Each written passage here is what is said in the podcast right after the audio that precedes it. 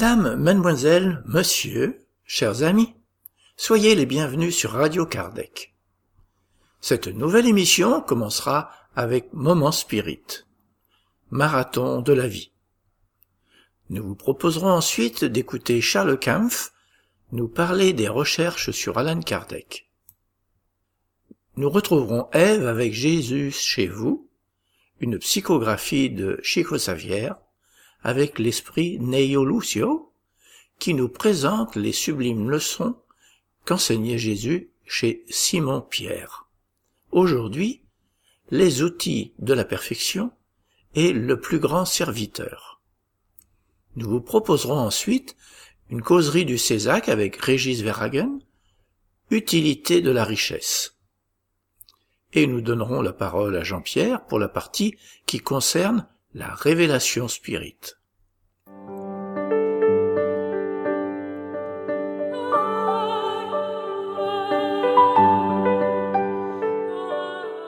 Chers auditeurs, nous allons commencer en diffusant un texte du projet Moment Spirit, une production de la Fédération Spirit du Paraná, au Brésil. Moment Spirit, c'est une collection de plus de 3800 messages d'optimisme, de joie et de motivation. Nous avons le plaisir de pouvoir participer à ce projet en enregistrant et en diffusant ce contenu en français. Pour les plus curieux, visitez la page www.momento.com.br. Aujourd'hui, marathonien de la vie. Écoutons.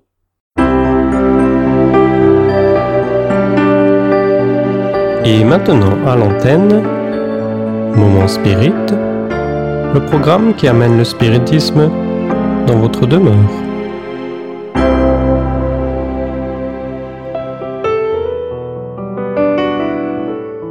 Marathonien de la vie.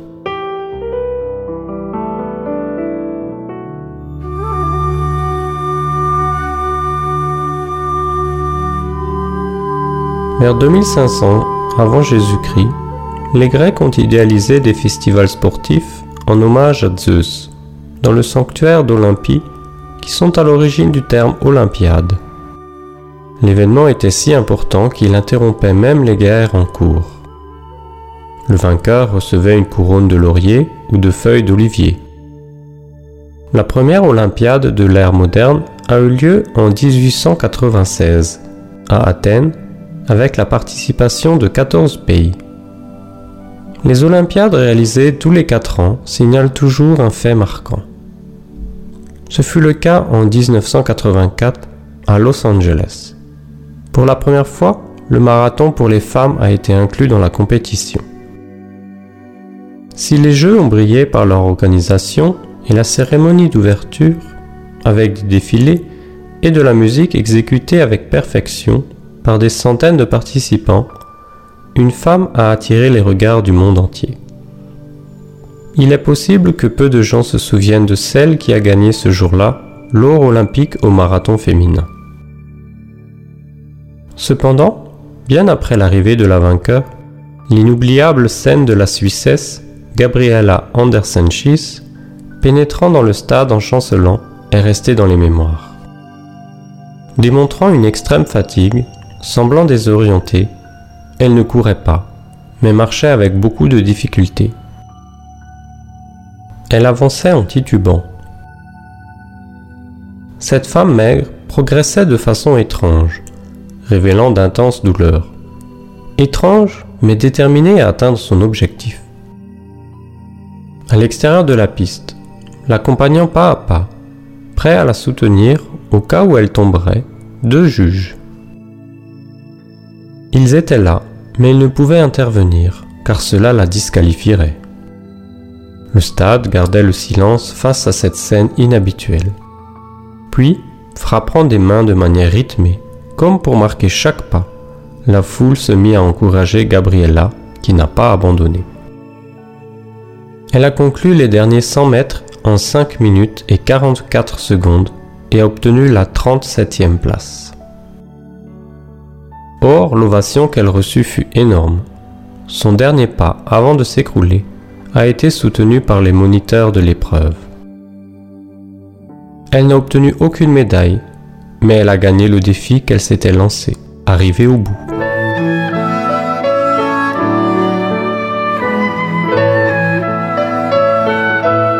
Dans la vie, comme au marathon, un objectif doit nous faire avancer. Conclure, réaliser tout le parcours avec honneur, même si l'on arrive estropié, plein de douleur dans le corps et dans l'âme. Nous naissons tous et renaissons pour être des vainqueurs. Nul ne vient au monde pour être un perdant, pour abandonner la lutte. Ceux qui atteignent cette victoire, ceux qui passent par les épreuves, qui les gagnent, même en arrivant chancelant, on les appelle des accomplis. Quand après la mort physique, ils entrent dans le monde spirituel, ils sont ovationnés comme Gabriella l'a été en ce jour lointain de 1984. Comme elle, dans les derniers mètres, nous pourrons être fatigués avec des crampes dans l'âme par tant de douleurs supportées. À nos côtés, vibrants et nous donnant du courage, se trouveront nos anges gardiens, nos amis spirituels. Prêts à nous soutenir au cas où nous venions à succomber, ils seront là, mais sans intervenir directement, parce que le mérite de la bataille vaincue doit être exclusivement le nôtre. Pensons à cela, et comme Gabriella, n'abandonnons pas. Luttons, persévérons. Disons-nous que si les douleurs sont si intenses, c'est le signe que la fin est proche, très proche. Et la victoire nous appartiendra. Allons, un pas de plus. Soyons les vainqueurs du marathon de la vie. Nos amours attendent cela de nous. Le Père céleste en a la certitude. Continuons, rien qu'un pas de plus, aujourd'hui, maintenant.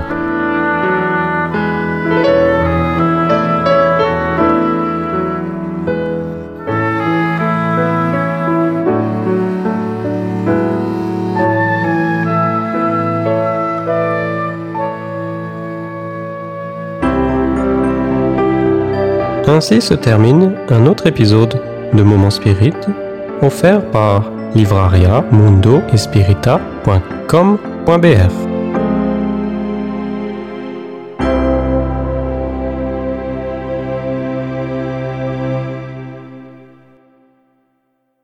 La Fédération Spirit française reprend son programme d'études systématiques de la philosophie spirit sur Skype. Le programme du premier semestre 2020 vient de commencer. Il se déroule les dimanches matins à partir de 8 heures et dure de 1h15 à 1h30. Pour vous inscrire, envoyez un mail à fédération spirit française en un mot gmail.com en indiquant votre pseudo Skype. Toutes indications nécessaires vous seront données.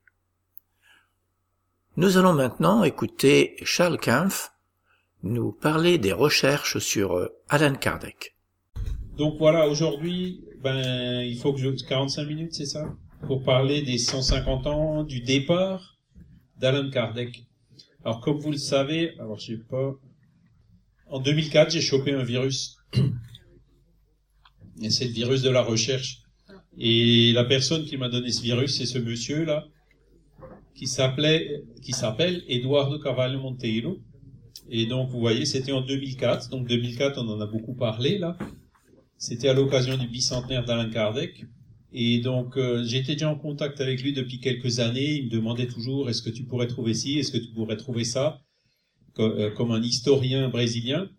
Et quand il est venu en 2004, il m'a dit, tiens, euh, est-ce que tu pourrais m'accompagner à Tours? Alors, j'ai dit, bah oui. J'ai pris une semaine de plus. Et puis, donc, après le congrès, après la réunion du CEI et tout ce qu'il y a eu, eh ben, on est allé à Tours. Et, ici, vous voyez la photo dans les jardins des prébendes doués, donc euh, qu'avait fréquenté Léon Denis, puisque c'est le jardin qui était juste en face de la maison où il habitait, avec des arbres, comme vous voyez, centenaires, hein, qu'il a certainement vu, et, et, on a vraiment senti cette ambiance. Et c'est là où j'étais surpris comment en peu de jours on a pu trouver tellement de choses et d'informations et de documents, d'archives sur Léon Denis. Et voilà. Alors malheureusement, il est décédé à environ un an après. Hein. il était diabétique et puis donc euh, voilà, il est parti très très vite. Euh, Mais euh, depuis, ben, de temps en temps, je suis à la maison, euh, il pleut dehors. euh, C'était un jour euh, entre Noël et Nouvel An. J'avais pris des jours de congé, mais il faisait vraiment un temps à pas mettre le nez dehors.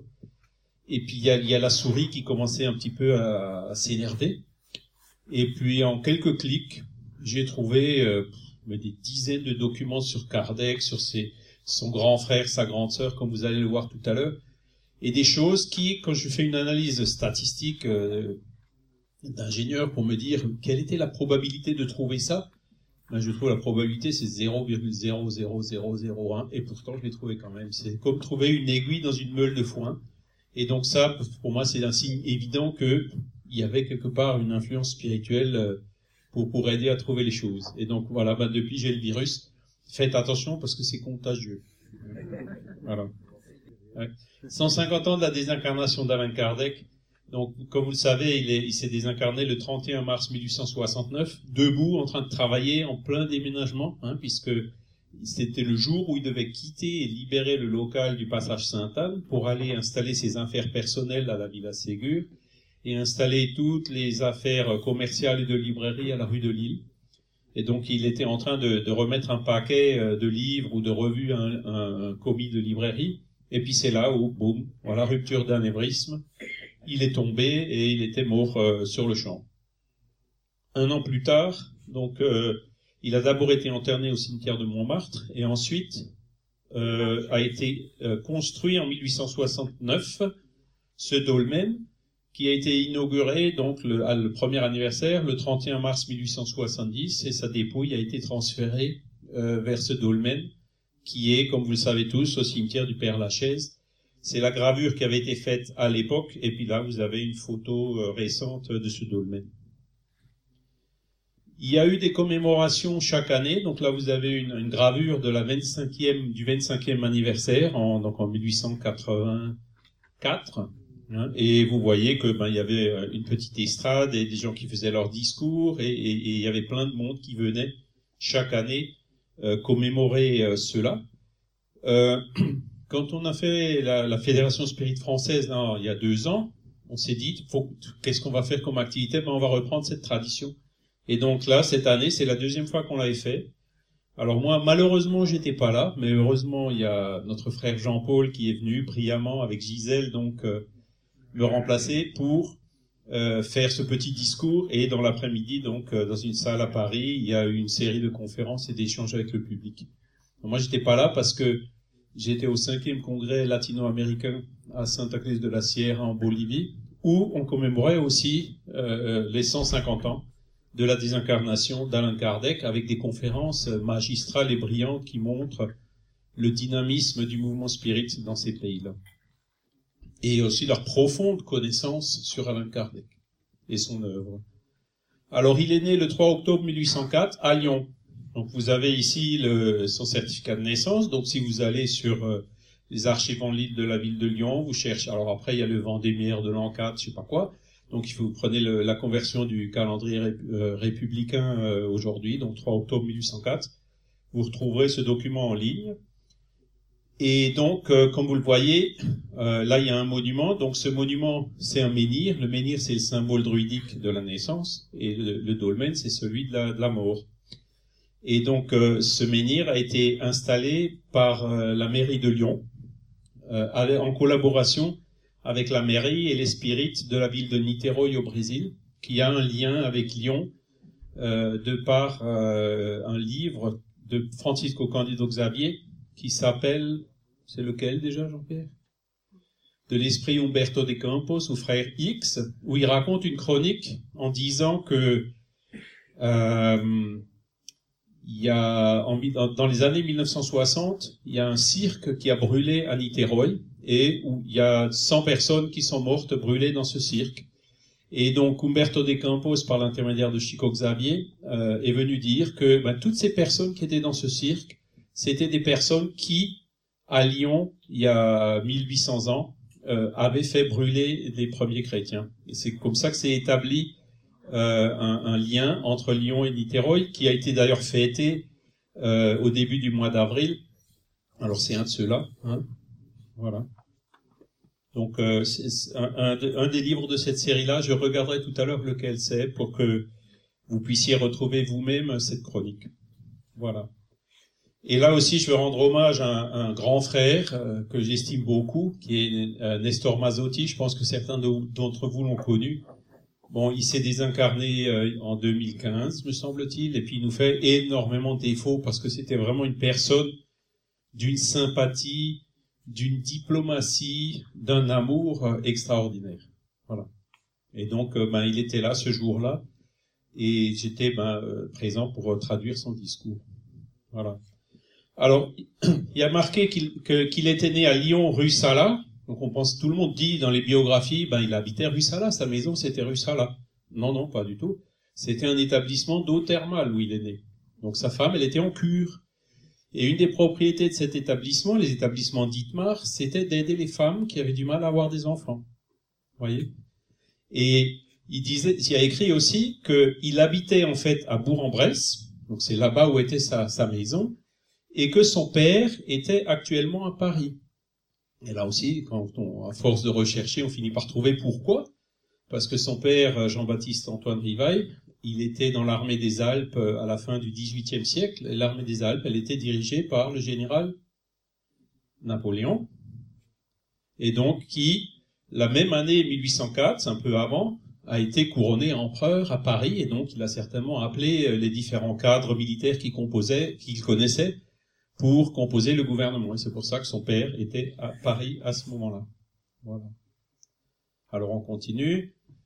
Des biographies, vous voyez, ça devient de plus en plus petit, et puis j'en ai retrouvé d'autres entre-temps, faudrait que je mette le slide à jour. Là, vous voyez combien de biographies ont été écrites euh, sur Alain Kardec. La première a été écrite euh, en 1869, dans la revue Spirit, euh, quand il est mort. Et une des premières biographies, c'est celle, en fait, d'Anna Blackwell, donc c'était fait par une Anglaise, quoi.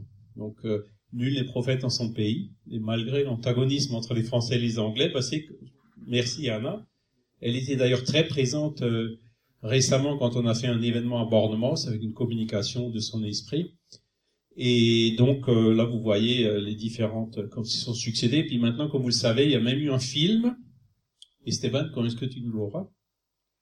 Le film sur Alan Kardec, là, qui est sorti, qui a été lancé hier dans les cinémas au Brésil ou avant-hier? Tu savais pas Je savais pas. Si, si, si. Et, toutes les critiques que j'ai vues sont positives. Donc c'est vraiment apparemment un très très beau film qui a été fait au Brésil. Euh, je ne sais pas encore combien de personnes l'ont vu, mais il y avait des campagnes énormes pour que effectivement ils y aillent. Et j'espère que très vite ce film viendra en France, qu'on puisse aussi le voir. Je continue.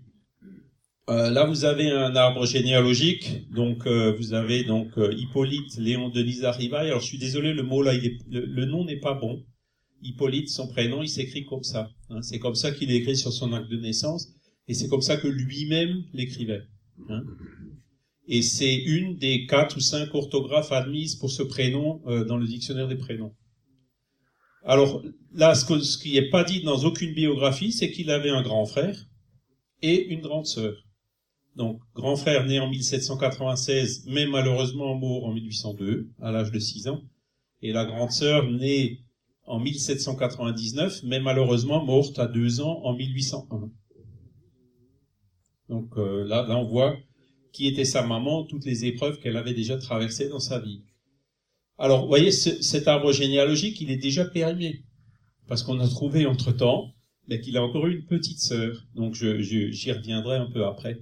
Donc là, vous avez son père, hein, donc qui était avocat, juge militaire selon les sources, qui avait des, donc il avait une tante, Reine Rivaille, qui habitait à Lyon, qu'il est allé visiter.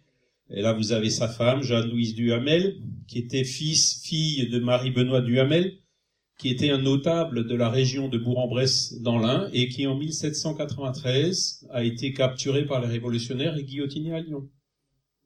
Donc l'année de son mariage, euh, Jeanne-Louise Duhamel, elle a perdu son papa guillotiné. Et puis, quand ils ont guillotiné son père, son mari, qu'elle venait d'épouser, a aussi été prisonnier des mêmes révolutionnaires, qui, heureusement, l'ont relâché au bout de six mois. Ouais, la vie n'était pas facile à l'époque. Hein. Bon, après, je passe sur les détails. Il y a, tous les antécédents. Des arbres généalogiques, pour remonter, c'est facile. Pour descendre, c'est plus dur. Hein, parce que à l'époque, ils mettaient pas les enfants euh, comme on le fait aujourd'hui, quoi. Et donc, euh, c'est pour ça que la, petite sœur, on l'a trouvée entre guillemets un petit peu par hasard euh, seulement récemment. Si vous voulez plus de détails, ben, lisez la revue Spirit. Jean-Pierre, il l'a peut-être encore, celle-ci. Donc, on a tout un article euh, qui explique euh, toutes ces choses-là plus en détail. Et puis, pour ceux qui lisent le portugais, vous cherchez Reformador avril 2014. Le même article a été traduit en portugais. Je continue. Ah ben voilà. Donc ça, c'est ce qu'on a trouvé. C'était quoi au mois de mars? Qu'il avait aussi une petite sœur. Donc elle est née le 19 juin 1806, c'est-à-dire en gros un an et demi après euh, Hippolyte Léon de Nzarivaille. Euh, par contre, là, hop, on va lancer un concours. On n'a pas encore trouvé qu'est-ce qu'elle est devenue. Où et quand elle est décédée Est-ce qu'elle s'est mariée Est-ce que voilà. Donc, à vos souris, si vous sentez l'inspiration, allez-y et peut-être euh, on, on, trouvera quelque chose. On a déjà cherché à Lyon, on a déjà cherché à Bourg-en-Bresse, bien sûr. C'est pas si facile, sinon on l'aurait peut-être déjà trouvé. Mais euh, maintenant, il faut absolument qu'on essaie de savoir ce qui s'est passé avec elle, sachant que euh, quand il s'est marié, elle était fils unique, donc elle, elle, est probablement décédée aussi assez jeune. Voilà. Je continue. Alors, en 1832, il s'est marié avec Amélie Boudet, et dans son contrat de mariage, vous voyez qu'il y a euh, fils, unique et majeur de donc fils unique, ça veut dire que la petite fille, elle était déjà décédée en 1832, 1806, donc vous voyez. Euh, de Monsieur Jean-Baptiste Antoine Rivaille, ancien avocat absent sans nouvelles euh, depuis plus de 25 ans et présumé décédé en Espagne. Donc vous faites 1832 moins, moins 25, ça fait 1807. Donc c'est juste après la naissance de la petite fille. Et donc le petit Jean-Baptiste Antoine Rivaille, il avait 3 ans quand son père a disparu. Donc il était orphelin, enfin orphelin. Bon, quand il est mort, il est mort, mais quand il est disparu, on ne sait jamais s'il va revenir ou pas. C'est encore pire. Donc à l'âge de trois ans, il n'y avait plus de papa. Donc il a été élevé, en fait, éduqué par sa maman, par sa grand-mère maternelle, qui habitait à côté de Bourg-en-Bresse, donc euh, dans la maison du Hamel à Saint-Denis-les-Bourgs, et par son oncle, euh, qui était euh, donc le frère de sa maman. On continue. Alors on s'est dit, tiens, ben voilà, son père, il est disparu en Espagne. Ping On a retrouvé, en 1834, en fait, son acte de décès, il est mort tranquillement à Périgueux à 75 ans. Qu'est-ce qui s'est passé? Comment ça se fait que il y a des juges qui ont fait des actes de notoriété comme quoi il était disparu et probablement mort hein ben, hop, encore tout un domaine de recherche qui s'est ouvert et là, ben, Jean-Pierre, il, nous a un peu aidé, puisqu'il est allé à Périgueux, n'est-ce pas, Jean-Pierre? Et donc, ça y est, on commence à trouver des éléments. Donc, son père, en fait, il est mort pauvre. Il avait pratiquement plus rien. Il était hébergé par un cafetier, hein, qui, à qui il avait légué tous ses biens. Le cafetier, malheureusement, il n'est pas allé vérifier si les biens étaient réels ou pas. Quand il s'est désincarné, il est allé voir, et en fait, il n'y avait plus rien. Et, donc dans le document, il y a écrit que tous les biens ont été pris par Madame bla bla bla quelque chose. Donc maintenant, il faut chercher qui c'était cette dame et d'où elle venait, etc. pour comprendre ce qui s'est passé. Bon, l'hypothèse la plus vraisemblable, bien que faut, faut toujours rester prudent par rapport à ça, c'est tout simplement il a abandonné le domicile conjugal, il s'est fait passer pour disparu, puisque sa sœur, elle était euh, le petit Hippolyte Léon Denis Rivaille, la même année donc en, août, il était chez sa tante, donc la sœur. Et à aucun moment, il était question de Jean-Baptiste Antoine Rivail. Donc il s'est vraiment fait disparaître auprès de toute sa famille. voyez? Donc pareil, il faut chercher à comprendre qu'est-ce qui s'est passé. Je continue. Donc il a, étudié grâce à sa mère, euh, sa grand-mère euh, à Yverdon, chez le fameux, dans le fameux institut Pestalozzi, qui était la référence de l'éducation en Europe à l'époque. Pestalozzi ayant développé les méthodes pédagogiques de Rousseau. Je continue. En 1823, vous voyez, il avait 19 ans, même pas, hein, 18 ans, en, février. Il a déjà annoncé qu'il allait publier un livre à Paris, et on voit ici son adresse rue de la Harpe, numéro 117. Donc, euh, on sait que à cette date-là, il était euh, à cette adresse-là à Paris, probablement avec sa maman et son papa. Oui. Allez, son oncle. L'Institut de Pestalozzi, ça existe encore? Non, non, l'institut de Pestalozzi, il, il, était fermé, je crois, en 1823-1824, parce que il était déjà assez âgé, et donc euh, voilà, il n'a pas survécu longtemps après le passage de, de Hippolyte Léon de Désarrivaille. Mais lui, il écrivait donc qu'il allait publier un livre de, un cours d'arithmétique d'après la méthode de Pestalozzi avec des modifications, etc. Donc en, février, il l'a annoncé pour faire une souscription. En décembre, le livre il est sorti et vous avez ici la couverture du livre. Donc euh, on peut télécharger ça maintenant sur Gallica de la Bibliothèque nationale de France pour ceux que ça intéresse. Donc il y a 18 ans, il a déjà commencé à écrire son premier livre. Euh, ensuite, en, 1825, donc il avait 21 ans, il a fondé une école du premier degré, hein, qui fonctionnait à l'époque au 65 rue de Vaugirard. Et là, vous avez euh, je dirais, une petite séquence historique euh, de, de, des différentes adresses qu'il qu'il était à Paris. Donc en 1833, il y a eu une loi Guizot qui donnait une grande liberté d'éducation dans les écoles primaires et donc qui favorisait le genre d'éducation laïque que, que Rivail, chef d'institution, prodiguait hein, euh, dans son institut, hein, qui, qui, toujours en suivant les méthodes de Pestalozzi. En 1831, donc, il a déménagé au 35 rue de Sèvres. C'est là où il a fonctionné. Cet institut a fonctionné environ pendant dix ans. Hein. Et ensuite, vers 1841, il a été obligé de fermer euh, parce que, bon, ce qui est marqué dans les biographies, ça reste à vérifier. Euh, son oncle, qui, est, qui habitait donc avec eux, il était un peu joueur. Il a perdu beaucoup d'argent. Il y a eu des problèmes financiers. Bon, ça c'est ce que disent les biographies, mais pareil là, il faut, faut qu'on cherche et qu'on vérifie si c'est vraiment ça qui s'est passé.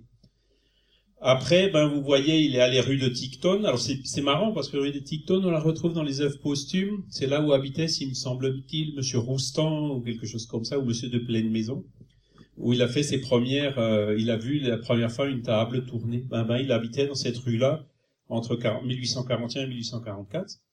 Après, c'était à la rue de Mauconseil où fonctionnait une pension pour jeunes filles. Vous savez qu'à l'époque, l'éducation c'était que pour les garçons. Hein. Eh ben voilà, lui et Amélie, ils ont aussi euh, travaillé à l'éducation de jeunes filles à cette époque-là. Et en 1850, il y a eu la loi Fallou, donc euh, qui a ouvert, c'était Napoléon III qui était venu, hein, avec la deuxième République, me semble-t-il, et qui a réintroduit l'influence religieuse dans, dans la dans, dans l'éducation en France. Et là, il y a les jésuites qui sont venus, et puis toutes les institutions d'enseignement qui étaient pas religieux, ils avaient plus de subventions, plus rien. Donc euh, il, a, il, a, été obligé d'arrêter euh, son travail d'institution puisque c'était plus possible financièrement. Euh, il a donc ensuite euh, habité 39 avenue de Ségur. Donc vous voyez là encore une fois c'est intéressant parce que c'est la villa Ségur c'était dans un coin qui dans lequel il avait déjà habité un peu avant. Hein. Ensuite boulevard Saint-Martin et ensuite depuis 1855 dans, dans cette fameuse rue des Martyrs où il a écrit le livre des esprits. Je continue. En 1825, donc à 21 ans, il est devenu euh, membre correspondant de la Société d'émulation et d'agriculture de l'Ain. Et donc, euh, avait admis comme membre M. Rivaille, chef d'institution qui habitait à Paris. Là, vous voyez la signature d'un Thomas Ribou. Donc, vous reconnaissez peut-être les signes maçonniques ici. C'était un franc-maçon bien connu. Là aussi, les biographies disent que Rivaille était maçon. Ça n'a jamais été prouvé.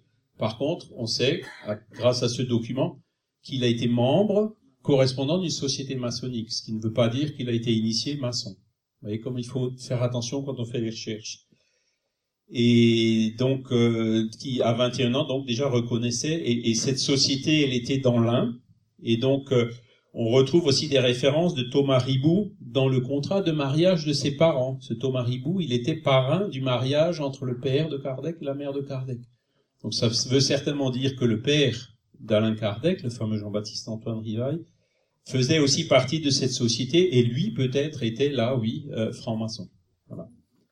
Donc, vous voyez, alors ce genre de documents là, il y en a, euh, bon, de cette qualité-là, il y en a peut-être pas tant que ça. Il y en a peut-être entre 100 et 200 qui sont ressortis récemment. Mais ça fait quand même déjà pas mal de, choses. Et, et c'est le fait d'avoir découvert tous ces documents, à la fois ici en France et euh, aussi euh, l'année dernière au Brésil, qui permet maintenant d'avancer à grands pas dans ses recherches. Je continue. Toujours en 1825, vous voyez, Société d'encouragement pour l'industrie nationale, Donc pareil, vous cherchez, on, trouve tout ça, il y a des livres, des comptes rendus où on voit que M. Rivaille a présidé telle et telle session, qu'il a fait telle et telle intervention, etc. Hein, et donc là, on a le document qui prouve qu'il était bien membre de le diplôme, quoi, qu'il était bien membre de cette société. Alors là, c'est, j'ai oublié la translation, hein, mais bon, c'est encore en, portugais. Il avait, ah, en espagnol, pardon. Donc, il a aussi écrit un plan pour l'amélioration de l'éducation publique qu'il a remis donc euh, en 1828 au gouvernement français. Et, et, ce plan, là, quand vous regardez les journaux de l'époque, c'était vraiment commenté partout. Donc ça voulait dire que Rivaille, en tant que pédagogue, il était vraiment très, très, très connu en France par toutes ses œuvres et notamment par ce, par ce genre de documents qu'il adressait euh, au, au, ministère de l'Éducation de l'époque. Hein voilà. Je continue parce que le temps passe. Voilà, chef d'institution. Donc ça, c'était. Alors je l'avais déjà montré. encore une fois, j'ai oublié de supprimer un des slides. Société grammaticale de Paris. Vous voyez, 1829. 1829, encore une fois, pour mémoire, il avait 25 ans. Hein, il était tout jeune. Et donc, il était membre aussi de cette société, comme vous pouvez le voir.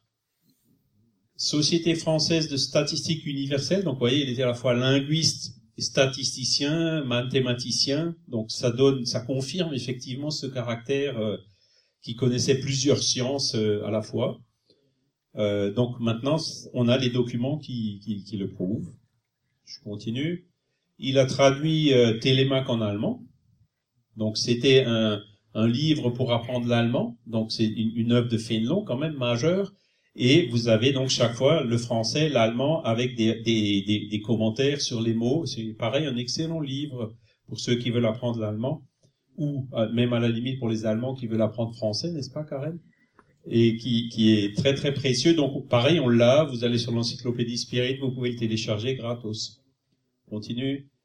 Société d'éducation nationale, donc c'était une société qui réunissait les différents maîtres de pension en France. Donc, vous voyez, 1831, c'est quand son école, elle marchait euh, rue de Sèvres euh, euh, de façon très forte. Je continue. août 1831. Donc, vous voyez encore un autre document d'une qualité incroyable. On a retrouvé la première lettre qu'il a écrite à Amélie. La première lettre. Ils étaient même pas encore mariés et c'est donc c'est la première lettre d'un fiancé à sa fiancée. Et on a fait un article là-dessus euh, dans, dans, cette revue Cultura Espírita au Brésil, mais on l'a répété aussi dans la revue Spirit. Euh, alors je me rappelle plus quel est le numéro. Jean-Pierre, il va peut-être me retrouver ça.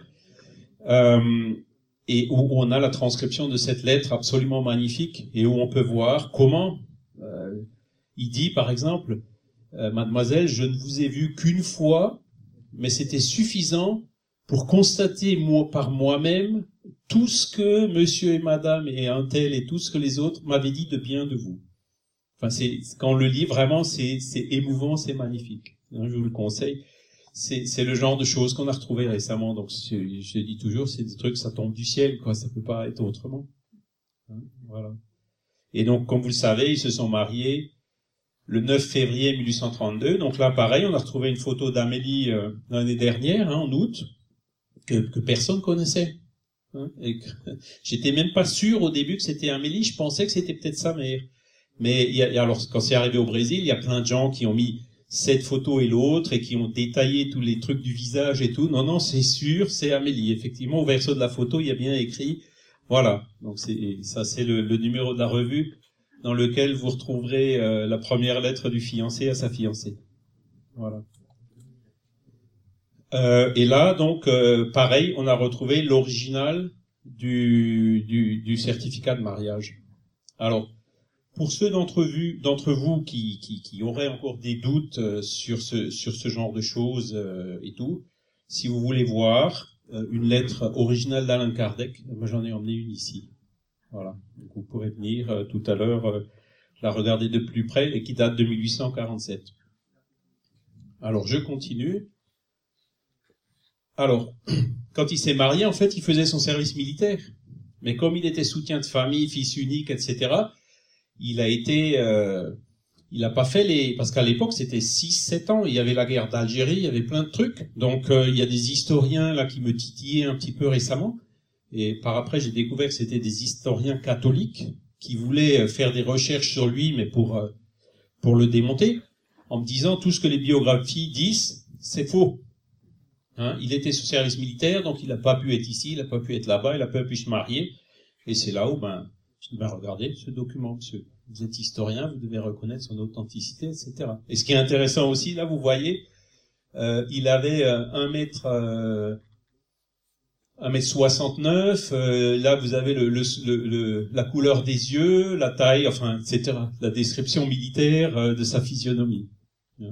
C'est des trucs, c'est incroyable, mais, c'est vrai. Hein? Là, vous avez le document devant vous.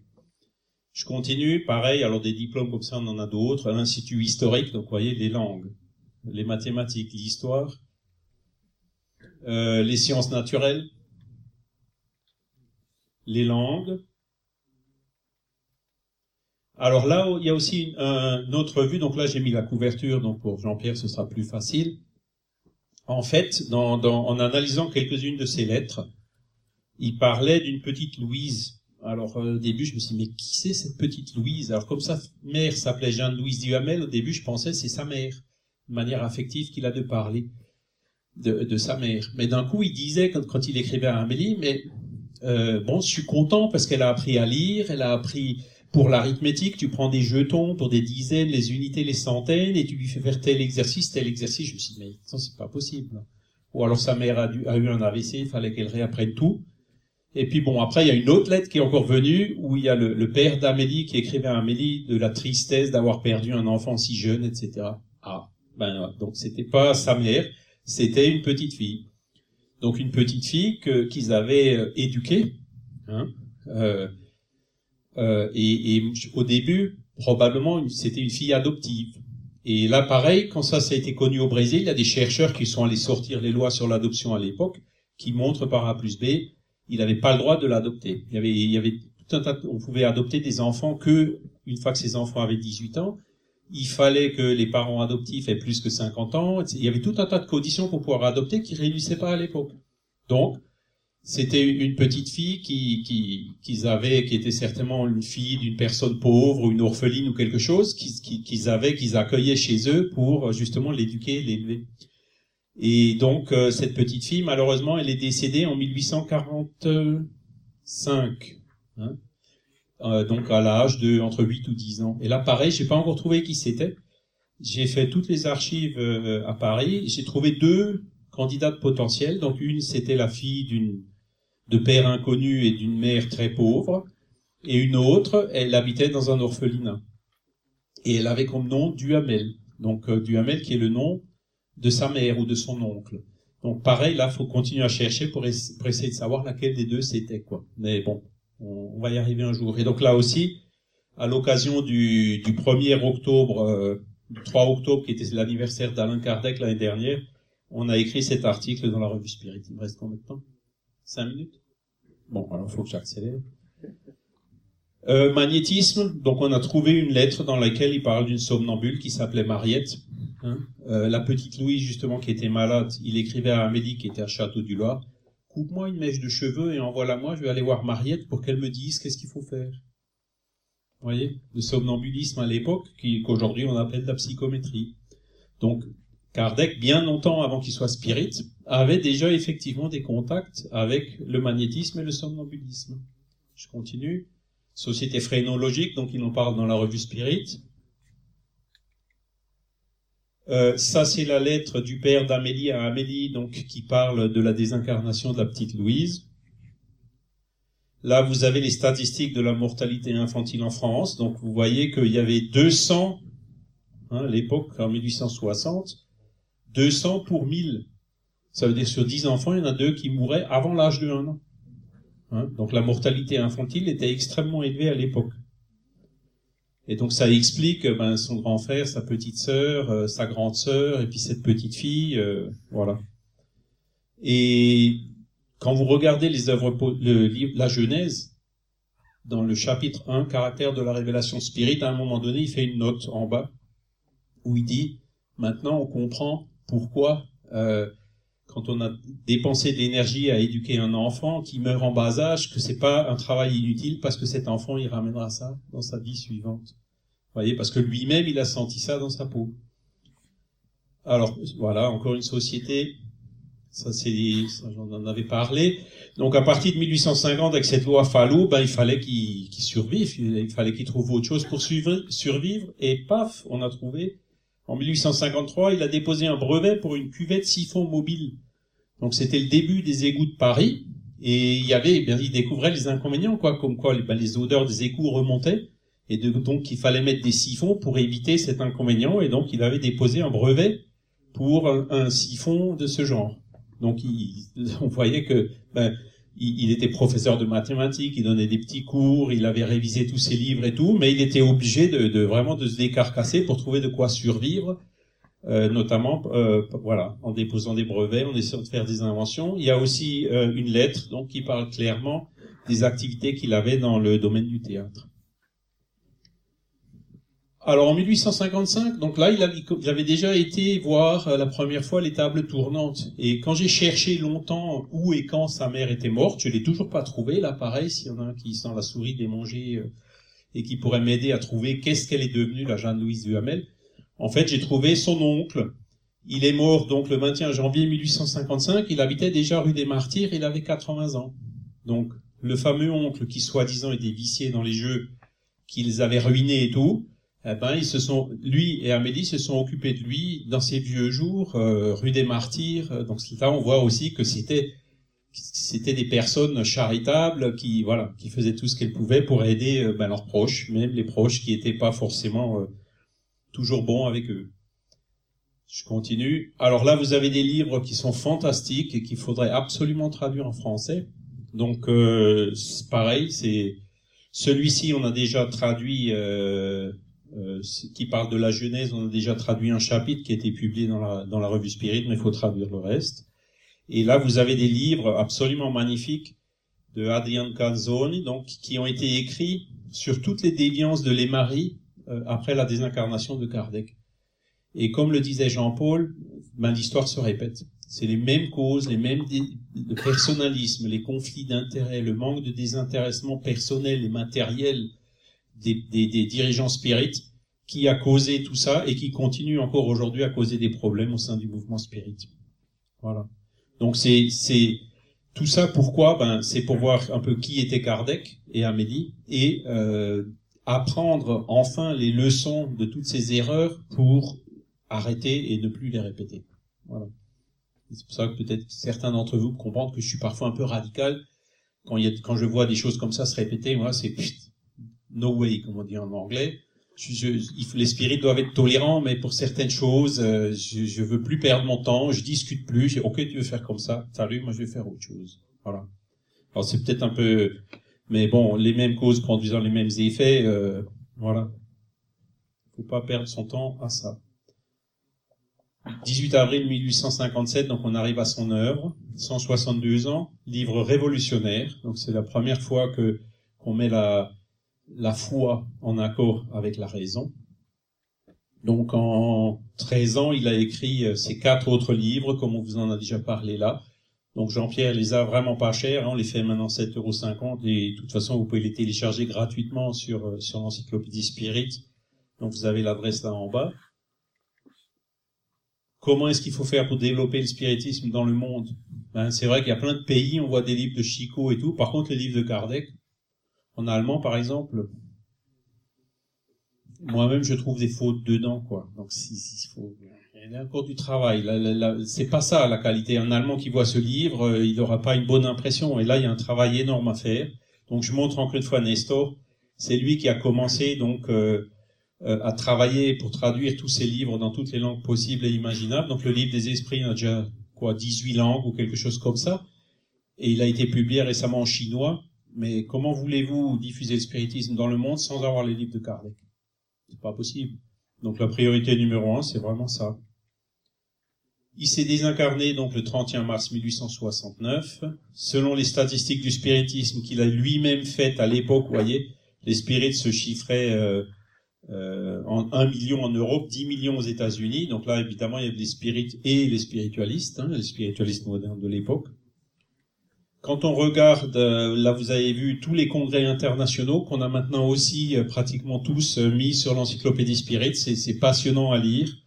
Et vous, pouvez voir que ben il y en avait plein. Ça c'est uniquement les internationaux. Hein. Rien qu'en Belgique, on en a trouvé une dizaine d'autres. Hein. Et donc là, un petit rappel, 2019, donc c'est en octobre, pour ceux qui comprennent l'espagnol ou l'anglais, parce que ce sera pas traduit en français. Euh, ben, rendez-vous en octobre euh, au Mexique pour suivre ce congrès qui est le neuvième, c'est ça? Oui, le neuvième. Hein. Neuvième congrès Spirit International depuis celui de Brasilia en 1995. Donc je continue. Là aussi un petit clin d'œil pour tous ces apôtres qui sont toujours restés fidèles à Kardec et dont on parle encore aujourd'hui. Alors que tous ceux qui à l'époque avaient dit ouais Kardec c'est démodé, etc. et tout, vous avez déjà entendu parler de, de l'omnithéisme, de l'atmisme, de, de, de tous ces, ces auteurs à l'époque qui avaient développé ça, ben ils sont tous tombés dans les oubliettes. Parce que tout simplement, ben ce qu'ils avaient fait, c'était, ça avait de loin pas la profondeur et la qualité de ce qu'avait fait Kardec. Et donc euh, Léon Denis et Gabriel Delanne, ils ont eu le, le, le, bon réflexe de rester toujours pendant toute leur vie fidèles à Kardec. Et ça, ça s'est produit aussi dans d'autres pays. Donc là, je cite euh, Chico Xavier, tout ce qu'il a fait, c'était toujours au nom de Kardec, toujours au nom du spiritisme. Tous les mérites qu'on lui attribuait, il les retransférait sur Kardec. De même pour notre frère Divaldo, qui, qui se balade par ici en ce moment. Donc, euh, Bruxelles, c'est trop tard. Il y a, y a encore les, les films. Mais, euh, qu'est-ce que je voulais dire? Le 4 juin, il sera à Paris. Pour ceux qui veulent venir le voir à Paris, ce sera le 4 juin. Voilà.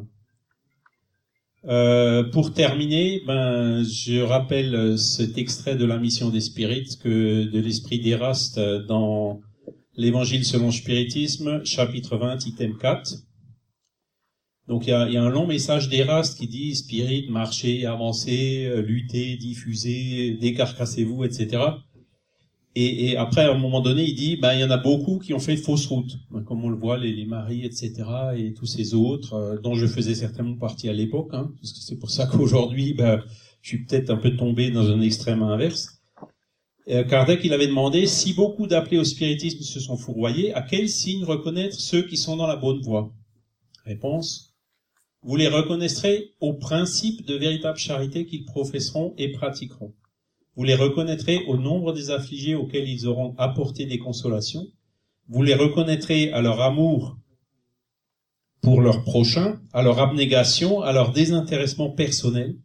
Vous les reconnaîtrez enfin au triomphe de leurs principes, car Dieu veut que le, veut le triomphe de sa loi. Ceux qui suivent sa loi sont ses élus, et leur donnera la victoire. Mais il écrasera ceux qui faussent l'esprit de cette loi et s'en font un marchepied pour satisfaire leur vanité et leur ambition. Donc, voyez, personnalisme, manque de désintéressement matériel et personnel. Il nous l'avait dit, on le sait, on le sait. je, le, mets, je le remets, je le répète, relisez, relisez, relisez. Et quand on est dans, au, au mouvement spirit, si on ne veut pas refaire les mêmes erreurs, pour pas être obligé de revenir après pour tout réparer, efforçons-nous de suivre ça. De quelle manière le spiritisme peut-il contribuer au progrès? Donc ça, vous l'avez déjà vu ce matin, en détruisant le matérialisme. C'est le matérialisme qui est à la cause de l'égoïsme, des guerres, etc., de l'avortement que vous voyez là dans cette activité magnifique que, que nous proposent ces sœurs là qui sont venues du Luxembourg et d'Allemagne. Avec un point de vue spiritualiste, on change. C'est ça la clé. La clé de, pour comprendre l'erreur de l'avortement, c'est ça. C'est pas juste un tas de molécules. Et puis elle, le montre vraiment très bien et de façon très douce, quoi. Hein et, et c'est, c'est le, le, le, plus grand ennemi du spiritisme, c'est effectivement le matérialisme. Les gens qui pensent qu'on est un tas de molécules gouvernées par des réactions biochimiques. Ben non, c'est pas ça. On a aussi un esprit. En plus, il survit quand on meurt. Je suis désolé, mais c'est fini. Hein. Donc la foi raisonnée, donc ça, pareil, c'est ce que je disais au début. La, la, la, vraiment, la chose révolutionnaire que nous a amené Kardec, c'est cette approche scientifique de la spiritualité. Et c'est plus une approche basée, comme le disait Sergio ce matin, sur des dogmes religieux, des, croyances aveugles qui peuvent générer le fanatisme, les guerres, des choses qu'on voit en Irak, qu'on voit, qu'on a vu encore il n'y a pas si longtemps euh, en Irlande ou ailleurs. Et d'ailleurs, ça recommence un peu à bouillir dans le coin là-bas à cause du Brexit non, faut arrêter ça maintenant, passer à une foi aveugle, on est tous citoyens du monde, les, frontières n'existent pas dans le monde des esprits, elles existent qu'ici, il faut maintenant arrêter avec ça et euh, passer de cette foi aveugle qui génère le fanatisme à une foi raisonnée. Et là, vous voyez la récompense. Donc, c'est la petite histoire qu'on avait racontée à Paris, hein, quand Kardec, il était déprimé. Et il avait reçu un colis avec un livre des esprits qui était avec deux dédicaces dedans. Et c'était deux personnes qui étaient sur le point de se suicider et qui ne se sont pas suicidées grâce au fait d'avoir lu le livre des esprits. Donc ça, ça lui a redonné à l'époque du courage. Et c'est aussi une chronique qu'il y a dans un de ses livres, là, de Humberto de Campos. Voilà. Et donc là, une, un petit clin d'œil avec Jean Hus, hein, qui, soi-disant, serait une, une, incarnation passée euh, d'Alain Kardec. C'est possible. Personnellement, je pense que c'est même plausible. Et donc, euh, de ces grands missionnaires qui sont venus euh, bousculer, euh, qui, lui, a été brûlé sur un bûcher. Lui, non. Hein, cette époque des bûchers, elle était déjà passée au XVIIIe siècle. Mais bon, il a quand même dédié sa vie pour cette cause. Et aujourd'hui, si on est là, c'est grâce à lui. Merci beaucoup pour votre attention. Merci à toi, Charles. La revue Spirit existe depuis 1858. Elle est aujourd'hui un organe du Conseil Spirit International. Sa réalisation est prise en charge par le mouvement Spirit francophone. Elle est éditée au format papier en couleur et haute qualité d'une part et au format numérique d'autre part. Vous y trouverez l'illustration des principes de base du spiritisme, des dossiers qui approfondissent un thème à chaque numéro et des articles plus légers. Cette revue est un outil privilégié d'étude du spiritisme. Elle peut être prise comme support de discussion dans un centre spirit, dans un langage clair, moderne et concret. Nous essayons d'aborder les enjeux de notre société moderne et complexe tout en restant dans le prolongement de la ligne sûre tracée par Alan Kardec. Nous allons maintenant retrouver Ève avec Jésus chez vous, aujourd'hui les outils de la perfection et le plus grand serviteur. Jésus chez vous. Chapitre 6 Les outils de la perfection. Ce soir-là, Simon-Pierre raconta que son esprit était tourmenté par un chagrin extrême. Il s'était irrité contre des parents rudes et injustes. Un vieil oncle l'avait accusé de dilapider les biens de la famille, et un cousin avait menacé de le gifler sur la voie publique. Son visage était fermé et austère. Après que le maître eut lu quelques phrases des saintes écritures, le pêcheur s'exprima. Il décrivit le conflit qu'il vivait avec sa famille, et Jésus l'écouta en silence. Lorsque le long récit prit fin, le Seigneur lui demanda. Et qu'as-tu fait, Simon, face aux agressions de tes parents incompréhensifs? J'ai réagi sans aucun doute comme il le fallait, répondit l'apôtre avec véhémence. Je les ai tous remis à leur place. Je leur ai jeté à la figure les défauts dont ils sont porteurs. Mon oncle est un exemple rare d'avarice. Et mon cousin un menteur invétéré. Je leur ai prouvé devant une assistance nombreuse qu'ils étaient tous les deux des hypocrites, et je ne regrette pas ce que j'ai fait. Le maître réfléchit quelques longs instants et s'exprima avec compassion. Pierre. Que fait un charpentier pour construire une maison Il travaille bien, évidemment, répondit l'interpellé agacé. Avec quoi? Lui répondit l'ami céleste amusé. Avec des outils. Après la brève réponse de Simon, le Christ poursuivit. Les personnes avec lesquelles nous naissons et vivons sur la terre sont les premiers et les plus importants outils que nous recevons du Père pour édifier le royaume des cieux au-dedans de nous.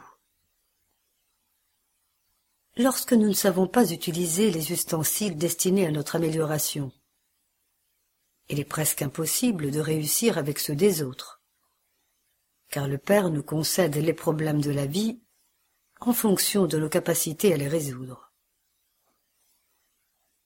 L'oiseau est tenu de faire son nid, mais on ne lui demande rien d'autre. La brebis donne de la laine au pasteur, mais personne n'exige qu'elle fournisse le vêtement fini. L'homme a reçu d'autres responsabilités qui sont celles de l'amour et de l'humilité. En agissant avec intelligence et constance en faveur du bien commun, afin que la paix et le bonheur ne soient pas un mythe sur terre. Très souvent, les parents proches sont le marteau ou la scie dont nous pouvons nous servir pour construire le temple vivant et sublime, grâce auquel le ciel se manifestera dans notre âme. Le menuisier se sert de ses outils en dehors. Nous avons le devoir de nous servir des nôtres en dedans. Dans toutes les occasions, l'ignorant est pour nous un terrain de bienfaits spirituels.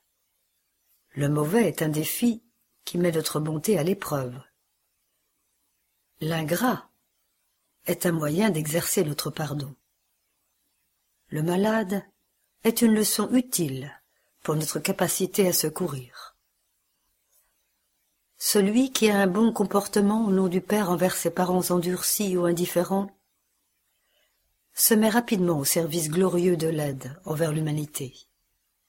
Car si la patience améliore la vie, le temps transforme tout. Jésus se tut. Et comme Pierre avait encore un regard interrogateur, il ajouta, rempli de sérénité. Si nous n'aidons pas le malheureux qui est près de nous, comment aiderons-nous les infortunés qui sont éloignés? Si nous n'aimons pas notre frère, qui respire le même air que celui que nous-mêmes respirons, comment nous consacrerons-nous au Père qui se trouve dans les cieux après ces questions, régna dans la modeste salle de Capharnaüm un silence expressif que personne n'osa interrompre.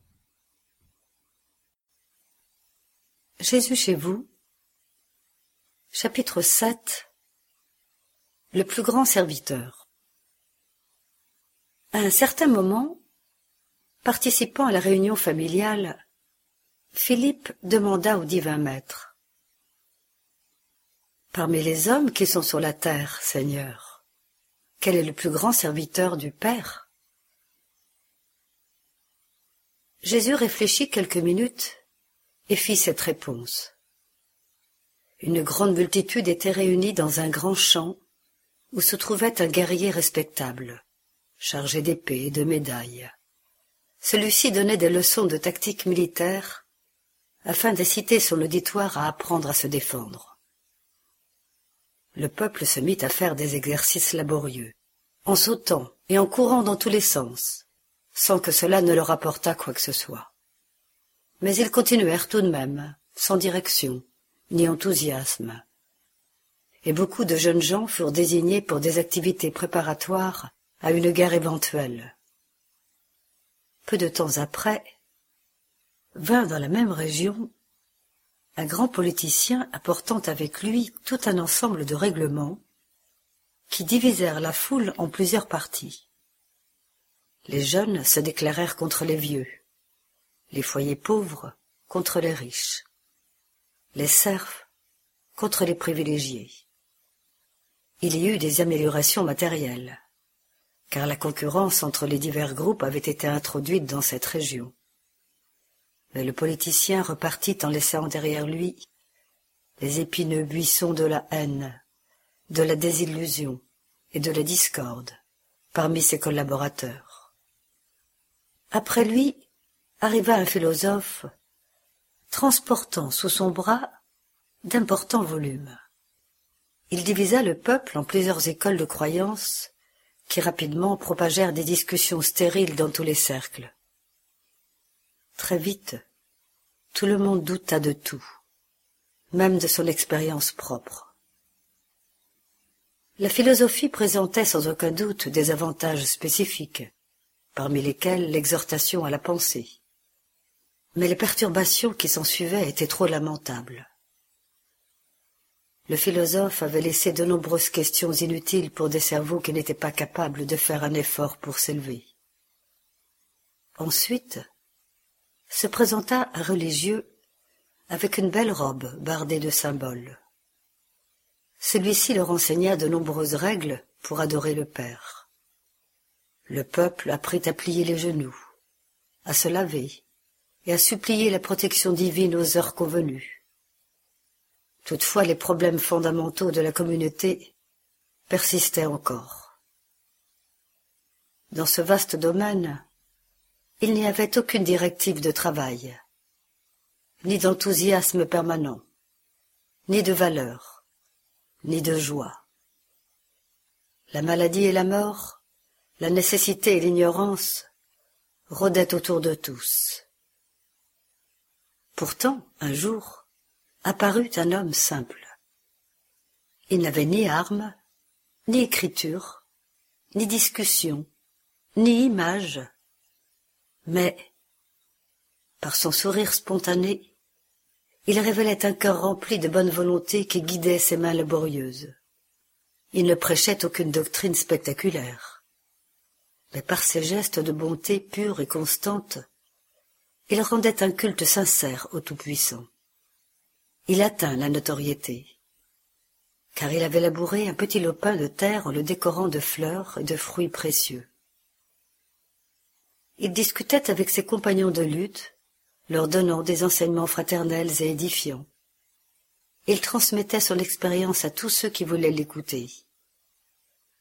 Il travailla le bois, planta des arbres bienfaisants, construisit des maisons et installa une école moderne. Rapidement, se répandirent autour de lui la santé et la paix, la fraternité et les bénédictions du travail, la prospérité et la joie de vivre. Grâce à l'esprit de travail et d'enseignement qu'il divulguait, les défenses étaient bonnes, la politique aidait, la philosophie était précieuse et la religion utile, car toutes ces actions sur le terrain était maintenant orienté par le saint impératif de l'exécution du devoir personnel pour le bien de tous. Le Christ se tut. Mais la petite assistance nous a pas posé de questions. Après avoir contemplé l'horizon au loin pendant de longs instants d'une pensée muette, le maître fit cette conclusion. En vérité, Beaucoup de travailleurs dans le monde méritent les bénédictions du ciel en raison du bien qu'ils apportent au corps et aux esprits. Mais celui qui éduque l'esprit éternel par l'enseignement et par le service est supérieur à tous. Dès à présent, notez sur vos agendas que le 21e symposium pour la francophonie aura lieu les samedis 23 et dimanche 24 mai 2020. Comme à l'habitude, au château de Végimont près de Liège, en Belgique.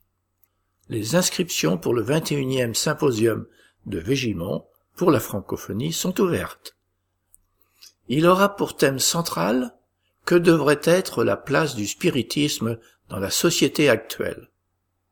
À l'heure où notre société est en pleine mutation et où les défis de tout genre sont de plus en plus grands, lors du symposium, nous vous poserons la question de savoir quelle place le spiritisme devrait avoir dans les changements en cours.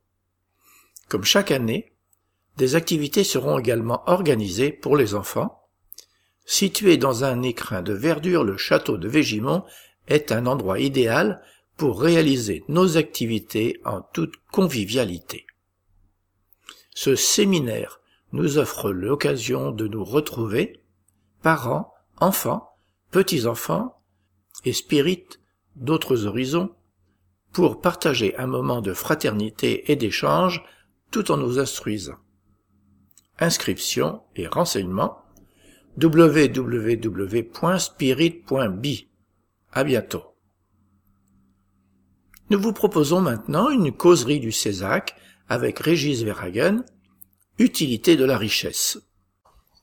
Probablement beaucoup d'entre nous dans cette salle ont déjà eu des rêves de fortune. On a déjà tous rêvé de se dire ah bah tiens euh, si jamais j'avais un héritage ça serait quand même sympa. Un truc qui tombe du ciel avec personne qui meurt parce qu'on aime bien les gens donc on veut juste un truc qui tombe du ciel. Si je gagnais au loto ah ça serait quand même euh, on se dit que ça serait bien quand même de plus avoir tous ces problèmes toutes ces difficultés à payer des factures tous ces projets qu'on a envie de faire etc on se dit que ça serait chouette. La réalité est un petit peu plus compliquée que ça. D'ailleurs, les, les euh, organisations qui organisent des, des, loteries, comme la loterie nationale, par exemple ici en Belgique, savent que c'est beaucoup, beaucoup plus compliqué que ça. Quand on gagne des grosses sommes à la loterie, on a un accompagnement psychologique obligatoire. Parce qu'ils savent qu'une fois qu'on gagne des grosses sommes d'argent en peu de temps, sans forcément travailler pour l'avoir, on a des très très gros risques de santé et de vie sociale. La plupart, quand il nous arrive ça, notre euh, taux de suicide, possibilité qu'on a de se suicider dans un avenir proche augmente très très fort, possibilité qu'on a de faire des dépressions et toutes les autres maladies mentales, des possibilités de perdre tous ses amis, de devenir SDF, etc. Ils savent que toutes ces probabilités augmentent très très fort. Parce que ça déstabilise beaucoup notre vie émotionnelle et notre vie sociale de gagner beaucoup d'argent. En fait, dans beaucoup de cas, dans la, cas de, beaucoup de personnes, dans un avenir proche, ils se retrouvent sans argent parce qu'ils ont tout claqué et sans famille, sans amis autour d'eux, à, à être dans une situation très compliquée. Et parmi les rêves les plus communs de l'humanité, on rêve d'être riche, on rêve d'être très beau, on rêve d'avoir euh, un rêve aussi assez commun, c'est d'avoir du, du, pouvoir, d'avoir euh, quelque chose, euh, une capacité d'agir sur les autres. Ces rêves les plus communs sont de très très très grosses et difficiles épreuves. Par exemple, on croit que la beauté est une bénédiction, mais ce qu'on se rend pas compte, c'est quand on est très beau. Euh, la plupart des gens, ben voilà, ont un, visage euh, normal, ont une beauté euh, plus normale, on va dire, mais ceux qui sont très beaux ont accès à plein plein de trucs sans faire aucun effort. C'est beaucoup plus facile de trouver du travail, d'être entouré d'amis, etc., etc., d'avoir des verres gratuits, bon, bref, et bref, etc., etc. Ce qui est la même chose quand on est très riche. Quand on est riche, plein de gens nous respectent, nous ouvrent les portes, euh, on arrive à plein d'endroits. Et au final, ce qu'on se rend pas compte, c'est quand on n'a pas tout ça, on doit gagner ces choses-là. Quand on n'est pas super beau, si on a envie de plaire, de séduire, ça va être beaucoup avec la beauté intérieure aussi, avec la sympathie, avec la gentillesse, avec tous les, talents euh, de l'homme. Si on veut chercher du travail, bah, on va devoir travailler, à développer notre intelligence, développer nos compétences, etc.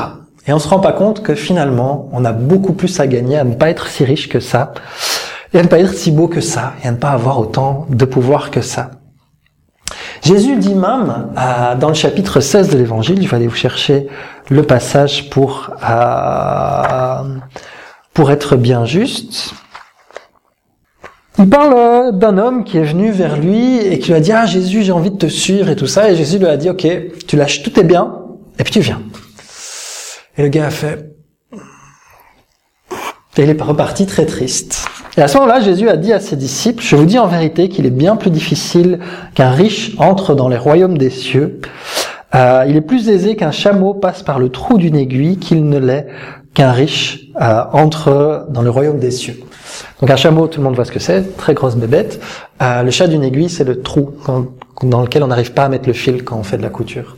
Enfin, quand comme moi, vous n'êtes pas très doué en couture. Euh, et on pourrait se demander, mais tiens, pourquoi? Pourquoi? Parce que les risques sont grands. Il y a plein de risques. Quand on est riche, il y a le risque de l'orgueil. De se dire, et c'est le cas dans la plupart des classes élevées qu'on trouve sur l'humanité, de se croire qu'on est meilleur que les autres parce qu'on est riche. Riche de l'égoïsme, le riche de tous les vices qui sont apportés à demain, où on peut acheter tout ce qu'on veut, le risque de l'attachement, de vouloir tout garder, le risque de perdre la valeur des choses. C'est ce qu'on a quand on a des enfants gâtés, quand les enfants sont très riches. Vous voyez, ils perdent tout de suite toute la valeur à des choses. Ils se rendent pas compte que les choses ont une certaine valeur. Et les conséquences sont graves, notamment pour ceux qui ont perdu la valeur. Quand ils vont se réincarner, souvent ce que la spiritualité va décider, c'est de dire, OK, comme on fait avec les enfants, pour t'apprendre la valeur des choses, bah tu vas plus avoir grand-chose, quoi. Tu vas renaître dans une situation économique beaucoup beaucoup plus difficile. Comme ça, tu te rendras compte que c'est pas facile de gagner euh, des choses. Ça nous est peut-être arrivé, on a peut-être été riches dans des vies passées, et puis à un moment on nous a dit bon bah t'as pas très bien utilisé cette, cette possibilité, on va te donner une autre épreuve pour que tu te rappelles que les choses ont une valeur. Tout comme un enfant trop gâté, bah à un moment on lui vire tous ses jouets pour qu'il se rende compte que ces jouets ont une valeur, notamment quand il commence à les casser ou quand il commence à faire n'importe quoi avec. Mais euh, beaucoup y ont vu euh, une vraie condamnation de la part de Jésus, une condamnation de la richesse. De dire être riche, c'est mal. Et c'est bien plus complexe que ça, notamment parce que euh, dans la Bible, on voit des riches qui font des choses extrêmement bien, notamment Nicodème qui a donné son tombeau à Jésus, qui est le seul à avoir l'avoir défendu lors de son procès, qui n'était pas un procès très très équitable, euh, était un homme, un marchand extrêmement riche. Ils ont eu vraiment une condamnation de la richesse, dire que la richesse c'était mal, alors que c'est pas le cas. Si c'était une condamnation sans appel, si c'était vraiment la richesse, c'est une mauvaise chose, si Dieu nous la donnait, si on essaie avec la possibilité de gagner beaucoup d'argent ou dans une famille où on est très très riche, ce serait quand même pas très gentil, pas très juste euh, de la part de Dieu de nous donner cette richesse. Or, si on croit en Dieu, notamment le, Dieu tel qu'il est décrit, il est décrit comme parfait, souverainement juste, donc une justesse euh, une justice et une justesse sans limite, etc. Du coup, ça serait pas juste. Parce qu'il doit quand même y avoir quelque chose dans cette richesse. Sinon, pourquoi les uns recevraient la, la richesse? Normalement, on dit que c'est ceux qui sont pauvres qui n'ont pas de bol, mais dans notre histoire, c'est plus ceux qui sont riches qui n'ont pas de bol. C'est qu'il y a quand même quelque chose à faire. Dieu, dans sa perfection, ne ferait pas ça. C'est une dure épreuve, oui, mais c'est pas parce qu'une épreuve est dure qu'elle est impossible à réussir. C'est juste une épreuve pour beaucoup de gens plus difficile. Un autre exemple d'épreuve difficile, c'est la médiumnité. Je ne sais pas si vous connaissez un peu euh, ce qui amène des gens à naître avec une médiumnité, une capacité à parler avec les, avec les esprits, ou à les voir, ou à les entendre, à produire des, effets euh, physiques. Il y en a beaucoup qui désirent ça, comme qui désirent la richesse, comme si c'était un super pouvoir de film euh, et qu'on devenait un espèce de super-héros. Mais pour la plupart des gens qui ont ces facultés, c'est plutôt perturbant. Bah, pour ceux qui ont vu le film Le Sixième Sens, c'est déjà un film un peu vieux, euh, mais c'est l'histoire d'un enfant qui a ce type de faculté. Donc il voit, euh, comme il dit dans le film, je vois des gens qui sont morts. Et c'est un peu perturbant pour lui. Ça lui prend un petit temps et beaucoup d'efforts pour s'y adapter, parce que c'est pas gay. Et donc, euh, pour beaucoup de gens, c'est une grosse difficulté, mais c'est aussi une grosse épreuve. Beaucoup vont être tentés de... Par exemple, voilà. Euh, pour... Euh, J'ai perdu un peu le fil, désolé. Euh, beaucoup de gens aussi vont commercialiser cette faculté, alors que c'est pas la leur, et que justement, c'est un principe important avec cette faculté de, si on l'utilise pour le bien, de le faire gratuitement. Mais donc c'est une grande possibilité de faire du bien, mais c'est aussi un grand danger, parce que comme la richesse, on a toute une série de, dangers, notamment pour son bien-être, sa santé, etc. Et donc toutes ces choses-là vont être des épreuves. Des épreuves, si on les passe, entre guillemets, on réussit beaucoup. Parce que la médiumnité, on peut faire beaucoup de bien avec, même chose que la richesse. Les moyens matériels nous permettent de faire énormément de choses pour faire progresser l'humanité. Et donc c'est un moyen, un moyen qui permet de faire énormément de bien. Et donc parfois des esprits très endettés, donc des personnes qui ont fait beaucoup de mal, se disent oula ma dette elle est, elle est quand même énorme là. Euh, est-ce qu'il n'y a pas un raccourci pour euh, pas passer 3000 ans à rembourser tout le mal que j'ai fait? Euh, Et la spiritualité dit oui, mais c'est pas facile. Ils disent ok, je prends. Et ils disent ok, bah ça va être ça, ça va être ça, ça va être ça. Et la richesse, ça c'est un exemple. C'est une épreuve très très dure, mais qui peut permettre, si on l'utilise bien, de faire beaucoup de bien. Le problème, c'est qu'il y a beaucoup de tentations et que ça demande beaucoup, beaucoup d'efforts pour bien utiliser la richesse. Et donc, quand il dit au jeune homme, défaites-vous de vos biens, quand Jésus dit au jeune homme, défaites-vous de vos biens et suivez-moi, c'est pas pour dire la richesse c'est mal, c'est parce qu'il sait que le jeune homme va pas le suivre. il sait bien que le jeune homme est beaucoup trop attaché à ses biens matériels. Il dit pas aux gens, c'est ce que les moines ont cru par après, ils ont cru qu'il fallait se priver de tout euh, pour suivre Jésus et posséder des choses n'est pas mal. C'est pas une mal euh, c'est pas quelque chose de mal en soi. Ce qu'il nous dit, c'est faut que vous sachiez vous détacher, parce qu'un jour vous allez tout perdre. Soit c'est parce que, ben voilà, un jour on va tout perdre, hein, les, richesses, ça se fait, ça se défait, etc. Soit parce qu'à un moment, tout simplement, on meurt. Vous, vous le savez peut-être pas, mais on va tous mourir. Un jour. Et à ce moment-là, ben, on va tout perdre. On n'aura plus rien. Tout ce qu'il y a dans nos comptes en banque, c'est euh, plus rien, du jour au lendemain. Et ça peut être très très dur ça peut être très très dur de se détacher. Ça, là, je prends l'exemple des comptes en banque, mais parfois il y a d'autres trucs. Euh, André Louis, qui est un auteur spirituel, donc qui est un, auteur qui écrit des livres à travers un médium, qui en a écrit plein de, passionnants sur la vie dans le monde spirituel, raconte un jour qu'il était en train, dans une région un peu spirituelle difficile, euh, il allait vers une de ses tâches et il croise une personne et il regarde et il dit c'est son grand-père. Il dit, ah, c'est mon grand-père. Il regarde cette personne et il voit son grand-père avec de la boue, donc qui était décédé bien longtemps avant lui, etc. Il voit ce grand-père avec de la boue et il est comme ça. Et il se dit, oula, papy, qu'est-ce que tu fais? Il voit ce grand-père vraiment obsédé par de la boue qu'il a. Oh, bah. Là, avec cette boue et tout ça. Et, et il comprend pas trop, hein, parce que c'est de la boue, il est, il est vraiment euh, tout hirsute comme ça dans cette boue dit, oula, qu'est-ce qui se passe là? Donc il demande à la personne qui s'y connaît mieux, qui l'accompagnait, qui est son chef, il dit, qu'est-ce qu'il a mon grand-père? Et cette personne lui dit, regarde avec plus d'attention. Et donc il se met, bah, par une, forme de, de vision euh, un peu particulière, il se met à la place de son grand-père et se rend compte que pour son grand-père, c'est pas de la boue qu'il a là, c'est de l'or. Et qu'il est là, oh mon or, c'est mon or, c'est mon or. Et ça, c'est l'exemple d'une personne fort attachée. Bon, à l'époque, c'était de l'or, aujourd'hui, c'est des comptes en banque. Mais euh, c'est plus difficile de faire mon compte en banque. Mais bon, c'était une personne fort attachée à sa richesse, très très attachée. Et quand il est décédé, il n'a pas réussi à s'en détacher. Sauf qu'il possédait plus d'or, et donc il l'a mentalisé.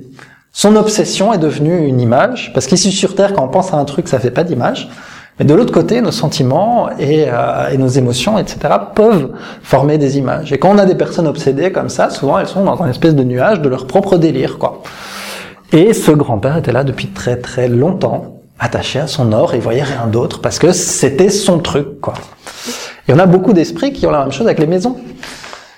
C'est ma maison, je ne peux pas partir. Et on a beau leur dire, ben non, c'est plus votre maison, c'est décédé. Euh, ça prend du temps, quoi. C'est pour beaucoup, c'est vraiment une obsession. C'est impossible de quitter leur maison. C'est la chose la plus importante euh, qu'ils ont, et donc ils passent parfois des décennies, voire des siècles, dans leur maison. à dire c'est ma maison, je reste. Euh, alors que, ben voilà, pour avancer, pour qu'ils puissent avancer, il faudra se détacher. Et nous tous, on aura cette épreuve-là. J'ai eu l'exemple, vous avez trouvé ça très très bête probablement, j'ai perdu des biens qui me euh, tenaient très très fort à cœur dans un intervalle très court. J'avais une collection de films très rares, de films d'artistes, des trucs impossibles à trouver sur un disque dur. Euh, et le disque dur s'est cassé. Il s'est cassé contre un mur, comme ça, tout détruit. Et j'ai perdu cette collection comme ça du jour au lendemain. J'avais mis beaucoup, beaucoup d'années d'efforts à récolter ces, ces films euh, extrêmement rares qu'on trouvait nulle part. J'étais très triste. Et pour ceux qui me connaissent, je, euh, enfin deux trois semaines plus tard, pour ceux qui me connaissent, je roule beaucoup à vélo. Donc à vélo pour moi c'est très précieux, surtout qu'à l'époque j'étais pas très riche. Et je venais d'acheter un nouveau vélo, bon d'occasion parce que j'étais pas très riche, mais il était beau, il était rouge et tout ça. Et une semaine après, on me l'a volé. Donc en, peu de temps, j'ai perdu deux objets qui m'étaient très chers, une collection et un vélo, euh, et ça m'a beaucoup touché. Ça m'a beaucoup affecté, ça m'a beaucoup déprimé. Et euh, au deuxième truc, je me suis dit, c'est le deuxième truc que je perds en pas longtemps. Euh, s'il y a quelque chose à apprendre là-dedans, quoi. C'est pas normal que je me déprime parce que j'ai perdu un vélo. Euh, c'est pas, c'est pas grave, quoi. Et là, j'ai compris que l'idée, c'était vraiment de se préparer à perdre. À tout perdre. On peut, on va tout perdre. Hein. Le jour où on décède, on va tout perdre. Et s'il y a un truc où on sait pas se détacher, on va être comme ça, mon or, ma voiture, mon, euh, ma collection de pins, euh, etc. Euh, et donc l'idée de se dire, bah, à partir de ce moment-là, je me suis dit, ok, je peux tout perdre. Et donc j'ai des objets auxquels je tiens, j'ai des objets que j'aime bien, euh, j'ai un logement, j'ai des choses comme ça. Je suis pas riche, hein, mais j'ai des choses auxquelles je tiens. Mais je dois je me dire, ok, si ça crame, faut que je sois prêt à, à se dire, ok, je perds tout. La richesse, c'est une ressource, c'est un moyen, c'est un outil. Tout comme un couteau est un outil qu'on utilise nous pour couper des légumes et des choses comme ça, pour créer des choses, créer des plats. Mais il y a des gens qui l'utilisent pour tuer. La richesse, c'est la même chose. C'est un outil, c'est une ressource qu'on possède tous à différents degrés. Même ceux qui ont des mal, du mal à produire, à payer leurs factures du quotidien, possèdent une richesse et ont le choix de l'utiliser. C'est à nous de choisir ce qu'on fait avec cette richesse, de choisir le bien qu'on va produire avec ces moyens. Il y en a qui ont juste le nécessaire pour survivre eux-mêmes et leur famille. Bah, c'est le bien qu'ils peuvent produire avec cette richesse-là. Et pour ceux qui euh, connaissent les personnes qui ont des difficultés, bah, c'est pas tous ceux qui ont juste le nécessaire pour faire survivre leur famille qui ne euh, n'utilisent pas ces richesses pour après faire d'autres bêtises et laisser leur famille dans des situations désastreuses. Si on sait faire que ça, bah, c'est le bien qu'on peut produire avec cette richesse. Et Dieu, enfin la, la, spiritualité, va pas nous demander plus. À la fin, ils vont pas nous dire, eh ben, t'as pas donné à des œuvres, euh, t'as pas, ils vont pas nous demander ça. Ils vont nous dire, ok, bah, on t'a donné une ressource, t'as fait tout le bien que t'as pu avec. Top si on a fait ça. Mais beaucoup d'entre nous ont un peu plus que ça, ont des surplus, ont des moyens euh, supérieurs. S'il y a plus, il faut se demander, tiens, qu'est-ce que je vais faire? À quoi est-ce que j'alloue ce surplus? Et comparé à d'autres pays du monde, on est tous vraiment assez riches. On a tous des ressources euh, suffisantes. Mais si on prend l'exemple des grandes fortunes, souvent aujourd'hui c'est un peu à la mode, les grandes fortunes on les condamne. Les, très riches c'est des gens méchants. Euh, je suis pas là pour les juger, mais ce qu'on se rend pas compte, c'est que ces gens sont souvent une source de travail, de dignité et de, ressources et de salaires pour des milliers de personnes. C'est que ces gens extrêmement riches qui vivent euh, avec des choses qui nous sont euh, complètement inaccessibles, donnent du travail à des milliers et des milliers de personnes. Et que grâce à eux, même si c'est pas des gens exemplaires, ce sont des milliers de foyers, de familles, de, de personnes qui vivent et qui ont l'occasion de progresser par ce moyen-là, par ce travail-là. L'homme a pour mission de participer au progrès moral et matériel de la planète, de l'humanité. L'activité que nous avons créée depuis la préhistoire, depuis le début de notre histoire, pour améliorer nos vies, a permis de développer notre intellect, a permis de nous faire évoluer, a permis de nous faire varier d'activités. Parce qu'aujourd'hui, si on demandait à tout le monde, tout le monde pratique ou a pratiqué un métier différent dans cette salle. Il y a 200 ans, on demandait à tout le monde, tout le monde était fermier. Il y avait un euh, forgeron, tous des fermiers, peut-être un prêtre aussi, euh, mais tout le monde était fermier. Parce que il fallait, il y avait que ça, quoi. Euh, il fallait nourrir et qu'on savait pas produire assez de nourriture, donc il fallait tout, que tout le monde s'occupait de la nourriture. Même chose chez les hommes préhistoriques. Aujourd'hui, on a l'occasion d'aller faire des études, d'apprendre des métiers, de pouvoir euh, parfois même changer de carrière en plein milieu d'un métier. À l'époque, non, c'était fermier, tu restais fermier jusqu'au bout, quoi. Et la conséquence de tout ce travail, c'est qu'on a beaucoup plus de possibilités. Mais on a dû accumuler des richesses, produire des surplus pour que des personnes puissent faire autre chose que fermier, euh, ou que cueilleur, ou que chasseur. Ces surplus en temps, en argent, en moyens, en technologie, nous ont permis euh, d'avancer. Et surtout aujourd'hui, on en a beaucoup des surplus. En temps, en argent, en moyens, en technologie. Qu'est-ce qu'on en fait? Qu'est-ce qu'on en fait de nous personnellement? Parce qu'évidemment, on peut juger les autres, mais ça va pas faire progresser l'humanité de faire de juger les autres. On peut se demander de nous qu'est-ce qu'on fait de nos propres surplus? Est-ce qu'on fait du bien? Nous sommes des créateurs. Hein. Tout ce qu'on fait crée des choses. La personne qui euh, est conducteur, bah, il crée, euh, il permet de créer le fait que, s'il est conducteur de camion, il va créer le fait qu'on puisse tous euh, bénéficier de toute une série de biens. Vous vous rendez pas compte, mais ce pull, il a probablement, si c'est de la laine, été porté par un animal qui a été élevé, etc., puis récolté, traité, transformé, cousu, euh, retransporté, vendu par une vendeuse, etc., avant que je puisse avoir le plaisir de porter ce pull que je trouve très joli. Euh, toutes ces personnes sont des créateurs. Et nous aussi, on est des créateurs.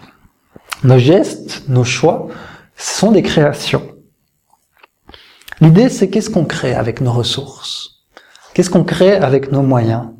Et si j'ai une invitation à, vous faire, aujourd'hui à nous faire, puisqu'elle me concerne moi aussi évidemment, c'est de se dire, ok, est-ce qu'on pourrait pas aussi, avec nos ressources, avec nos moyens, avec nos surplus, créer du bien dans tous les domaines? Je vous remercie de votre écoute. Le trait d'union francophone le bulletin du mouvement spirit francophone vous informe sur les activités proposées en francophonie, comme le congrès de médecine et spiritualité qui a eu lieu en 2019 en Belgique, et aussi dans le monde avec le Conseil Spirit international. Il est proposé gratuitement et peut vous être envoyé par Internet, sous réserve que vous fassiez parvenir votre demande et votre adresse mail à info.lmsf.org.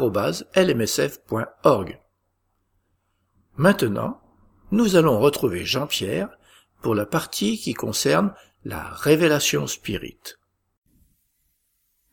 Chers auditeurs, bonjour.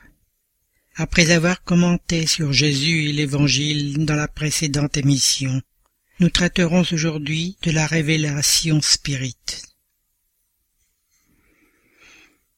Peut-on considérer le spiritisme comme une révélation? Dans ce cas, quel est son caractère? Sur quoi est fondée son authenticité? À qui et de quelle manière a-t-elle été faite? La doctrine spirit est-elle une révélation dans le sens théologique du mot? C'est-à-dire est-elle en tout point le produit d'un enseignement occulte venu d'en haut? Est-elle absolue ou susceptible de modification? En apportant aux hommes la vérité toute faite, la révélation n'aurait-elle pas pour effet de les empêcher de faire usage de leurs facultés puisqu'elle leur épargnerait le travail de la recherche? Quelle peut être l'autorité de l'enseignement des esprits? S'ils ne sont pas infaillibles et supérieurs à l'humanité?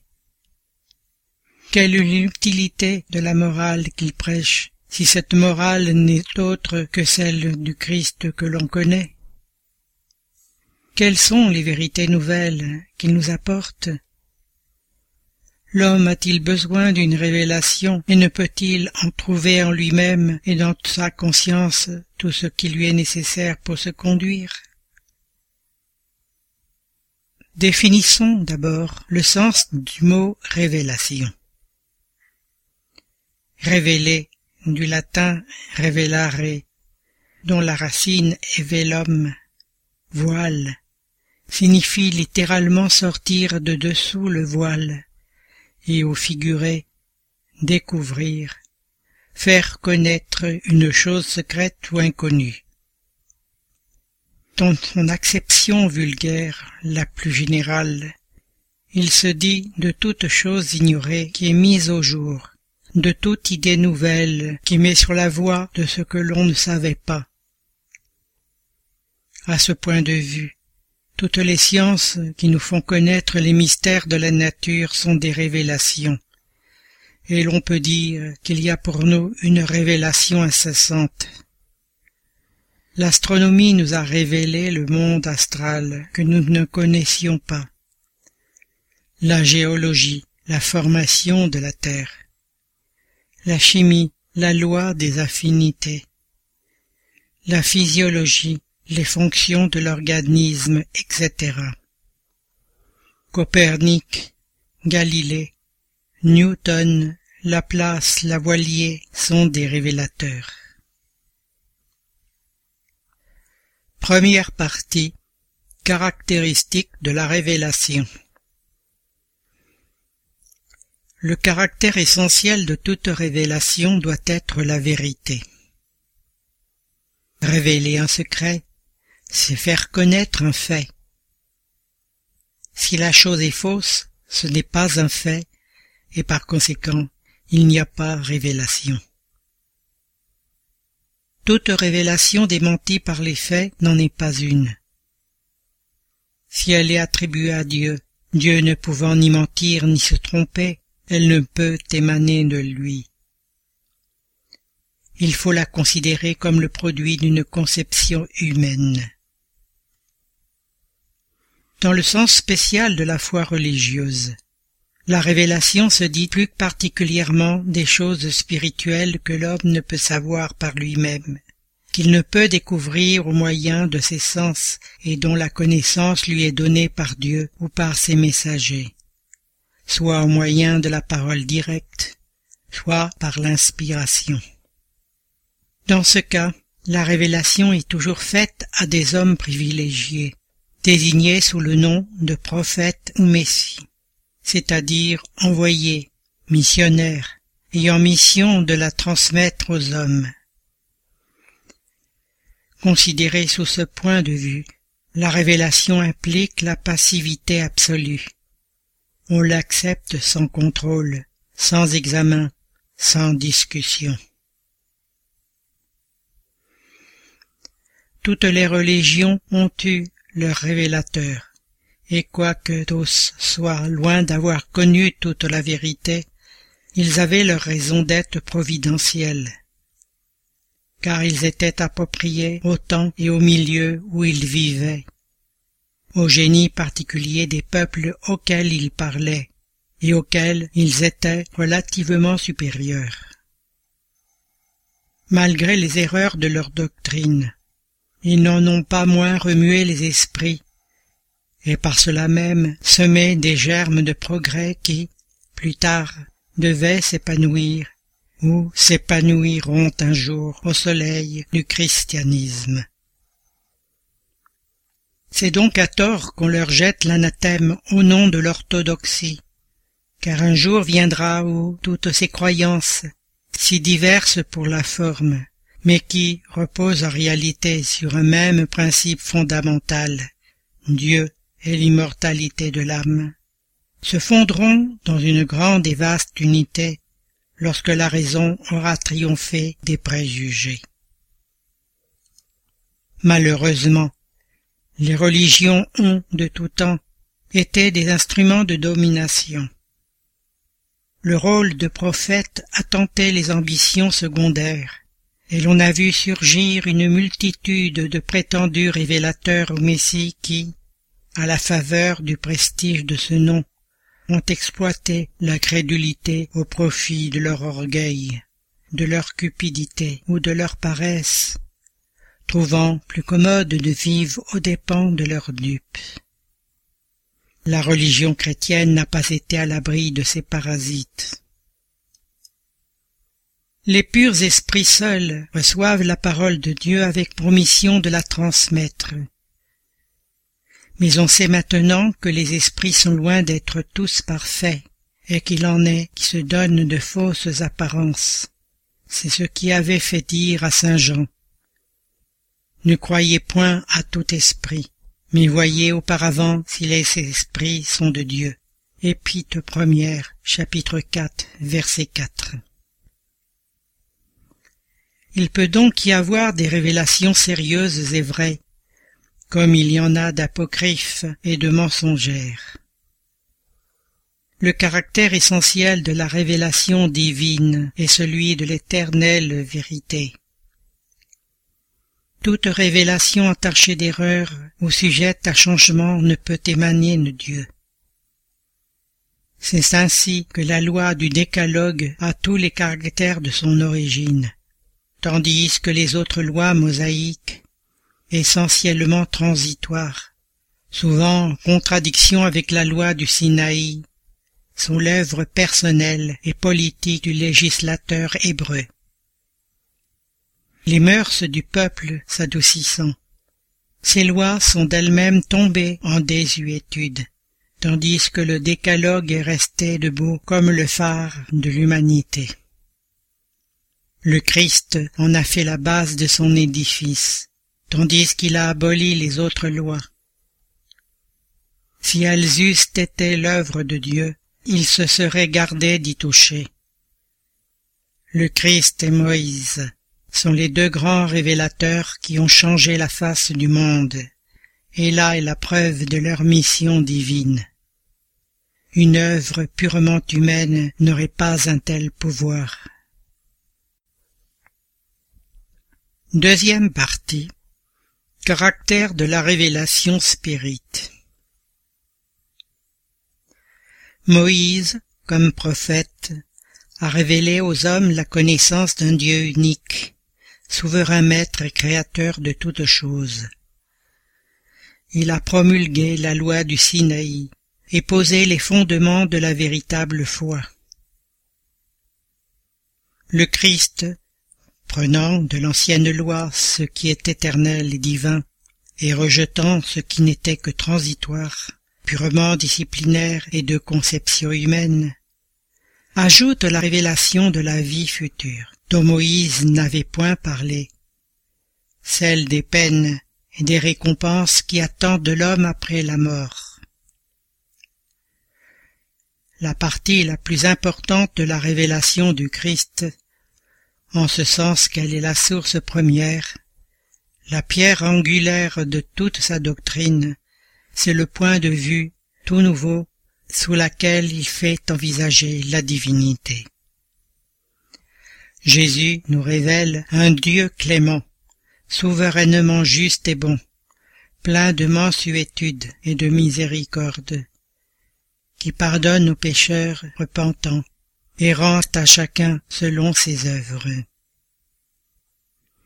Le spiritisme, nous ayant fait connaître le monde invisible qui nous entoure et au milieu duquel nous vivions sans nous en douter, les lois qui les régissent, ses rapports avec le monde visible, la nature et l'état des êtres qui l'habitent, et par suite la destinée de l'homme après la mort, c'est une véritable révélation dans l'acception scientifique du mot. Par sa nature, la révélation spirite a un double caractère. Elle tient à la fois de la révélation divine et de la révélation scientifique. Elle tient de la première en ce que son avènement est providentiel, et non le résultat de l'initiative et d'un décès prémédité de l'homme. Que les points fondamentaux de la doctrine sont le fait de l'enseignement donné par les esprits chargés par Dieu d'éclairer les hommes sur des choses qu'ils ignoraient, qu'ils ne pouvaient apprendre par eux-mêmes, et qu'il leur importe de connaître aujourd'hui qu'ils sont mûrs pour les comprendre. Il tient de la seconde, en ce que cet enseignement n'est le privilège d'aucun individu, mais qu'il est donné à tout le monde par la même voie, que ceux qui le transmettent et ceux qui le reçoivent ne sont point des êtres passifs, dispensés du travail d'observation et de recherche, qu'ils ne font point d'abnégation de leur jugement et de leur libre arbitre, que le contrôle ne leur est point interdit, mais au contraire recommandé. Enfin, que la doctrine n'a point été dictée de toutes pièces, ni imposée à la croyance aveugle, qu'elle est déduite par le travail de l'homme, de l'observation des faits que les esprits mettent sous ses yeux, et des instructions qu'il lui donne, instructions qu'il étudie, commente, compare et dont il tire lui-même les conséquences et les applications. En un mot, ce qui caractérise la révélation spirite, c'est que la source en est divine, que l'initiative appartient aux esprits, et que l'élaboration est le fait du travail de l'homme. Dieu a voulu que la nouvelle révélation arriva aux hommes par une voie plus rapide et plus authentique. C'est pourquoi il a chargé les esprits d'aller la porter d'un pôle à l'autre, en se manifestant partout, sans donner à personne le privilège exclusif d'entendre leurs paroles. Un homme peut être abusé, peut s'abuser lui-même. Il n'en saurait être ainsi quand des millions voient et entendent la même chose. C'est une garantie pour chacun et pour tous. Un dernier caractère de la révélation spirite, et qui ressort des conditions mêmes dans lesquelles elle est faite, c'est que, s'appuyant sur des faits, elle est et ne peut être qu'essentiellement progressive, comme toutes les sciences d'observation.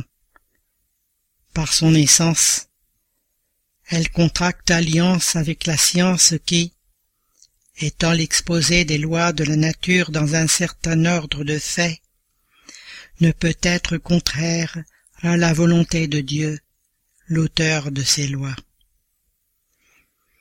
Les découvertes de la science glorifient Dieu au lieu de l'abaisser. Elles ne détruisent que ce que les hommes ont bâti sur les idées fausses qu'ils se sont faites de Dieu. Le spiritisme ne pose donc en principe absolu que ce qui est démontré avec évidence, ou ce qui ressort logiquement de l'observation. Touchant à toutes les branches de l'économie sociale, auxquelles il prête l'appui de ses propres découvertes, il s'assimilera toujours toutes les doctrines progressives, de quelque ordre qu'elles soient, arrivé à l'état de vérité pratique et sorti du domaine de l'utopie. Sans cela, il se suiciderait. Pensez sans dette ce qu'il est, il mentirait à son origine et à son but providentiel. Le spiritisme, marchant avec le progrès, ne sera jamais débordé. Parce que, si de nouvelles découvertes lui démontraient qu'il est dans l'erreur sur un point, il se modifierait sur ce point. Si une nouvelle vérité se révèle, il l'accepte. On comprend ainsi que la révélation spirite est toute une révolution qui s'opère dans les idées.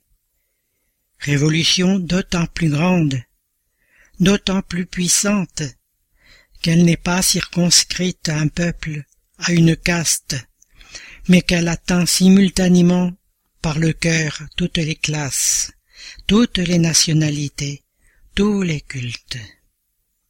C'est donc avec raison que le spiritisme est considéré comme la troisième des grandes révélations.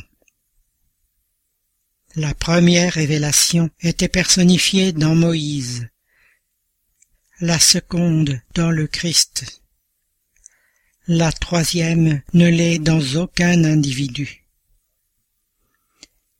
Les deux premières sont individuelles, la troisième est collective. C'est là un caractère essentiel d'une grande importance.